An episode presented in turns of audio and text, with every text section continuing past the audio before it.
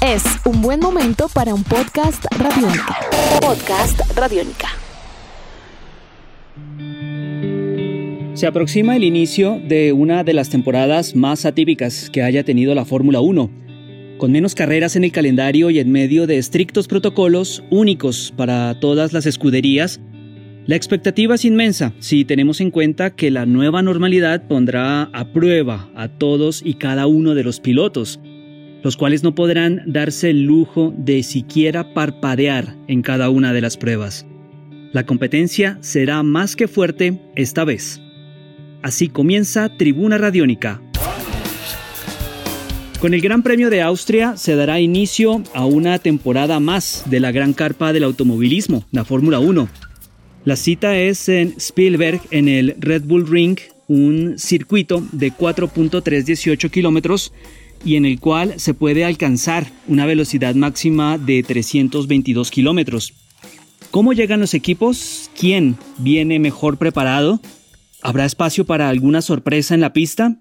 Estas y otras preguntas las vamos a desarrollar, por supuesto, acompañados por un experto en la materia, Adrián Puente. Ustedes seguramente lo recuerdan en las transmisiones de la Fórmula 1 a través de Fox Sports. Entremos en materia. Lo cierto de todo esto es que un contestatario Lewis Hamilton, por sus explosivas declaraciones contra Bernie Ecclestone, y por supuesto sus manifestaciones contra el racismo, buscará el récord de siete títulos mundiales que ostenta Michael Schumacher.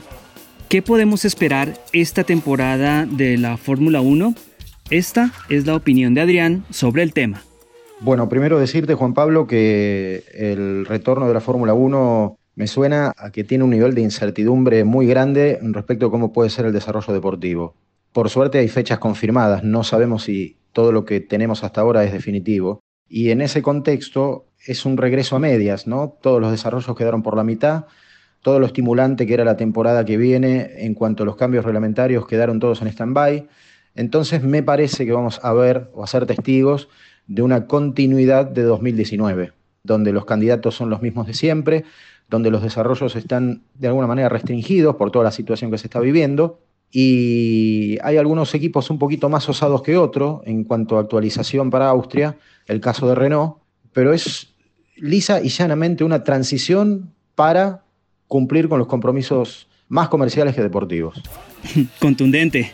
En ese orden de ideas y pasando al tema deportivo, los planes de desarrollo de los monoplazas y sus equipos pues se irán confeccionando con el paso de las carreras. Nadie va a llegar o llegaría en el estado de forma ideal al Gran Premio de Austria. De hecho, Mattia Binotto, que es el jefe de Ferrari, manifestó que competirán en Austria con el mismo monoplaza con el que terminaron la pretemporada y solo hasta la tercera carrera del calendario presupuestado para este año podrían presentar mejoras significativas.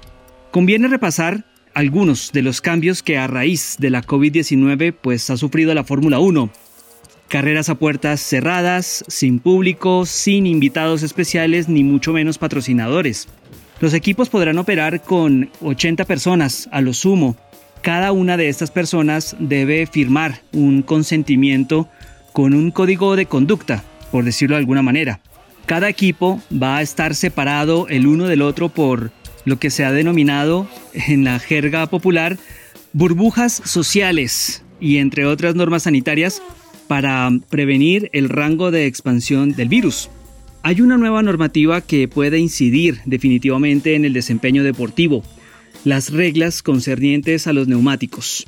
¿En qué consiste? El reglamento del campeonato asignó para la presente temporada un número estándar de juegos de neumáticos para cada piloto de la siguiente manera. Dos juegos de duros, tres de medios y ocho de blandos. Antes por decirlo de alguna manera, no había un límite y cada equipo podía desplazar lo que quisiera. Pero pues debido a las nuevas restricciones y para agilizar un poco más los procesos, pues se tomó esta decisión. Pese a todas estas limitantes, normas y condiciones, ¿habrá favoritos para ganar la presente temporada en la agenda? Pues Adrián Puente responde sobre este interrogante. Bueno, Mercedes, eh, Red Bull y Ferrari. En ese orden me parece que están los favoritos, ¿no? Más allá de que Ferrari no ha anunciado grandes actualizaciones para el inicio del campeonato, pero siempre hay que considerarlo como un rival que va por cosas importantes. Para Mercedes creo que seguir en línea con la temporada 2019 le alcanza y le sobra. Vuelve a ser el candidato de todos. Y si nos vamos específicamente al Gran Premio de Austria, la estadística favorece notablemente al equipo Red Bull Racing y a su piloto Max Verstappen. De los últimos cinco podios, el neerlandés ocupó el primer lugar en las temporadas 2018 y 2019 y fue segundo en el 2016. Una tendencia bastante favorable. Le preguntamos a Adrián si habrá espacio para las sorpresas en esta carrera. Y esto nos respondió. Bueno, siempre hay lugar para alguna sorpresa. De todas maneras, no sé si la sorpresa se va a dar en el lote de punta. Creo que el único que puede romper ahí la lógica es Verstappen con Red Bull.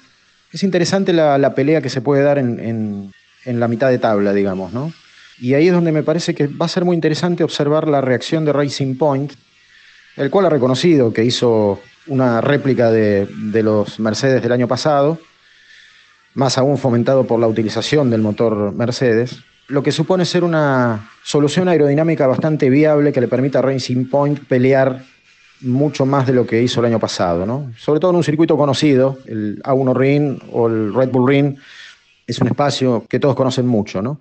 Así que yo creo que la sorpresa es la pelea que se puede dar por ahí. Junto con McLaren se puede dar una, una batalla interesante.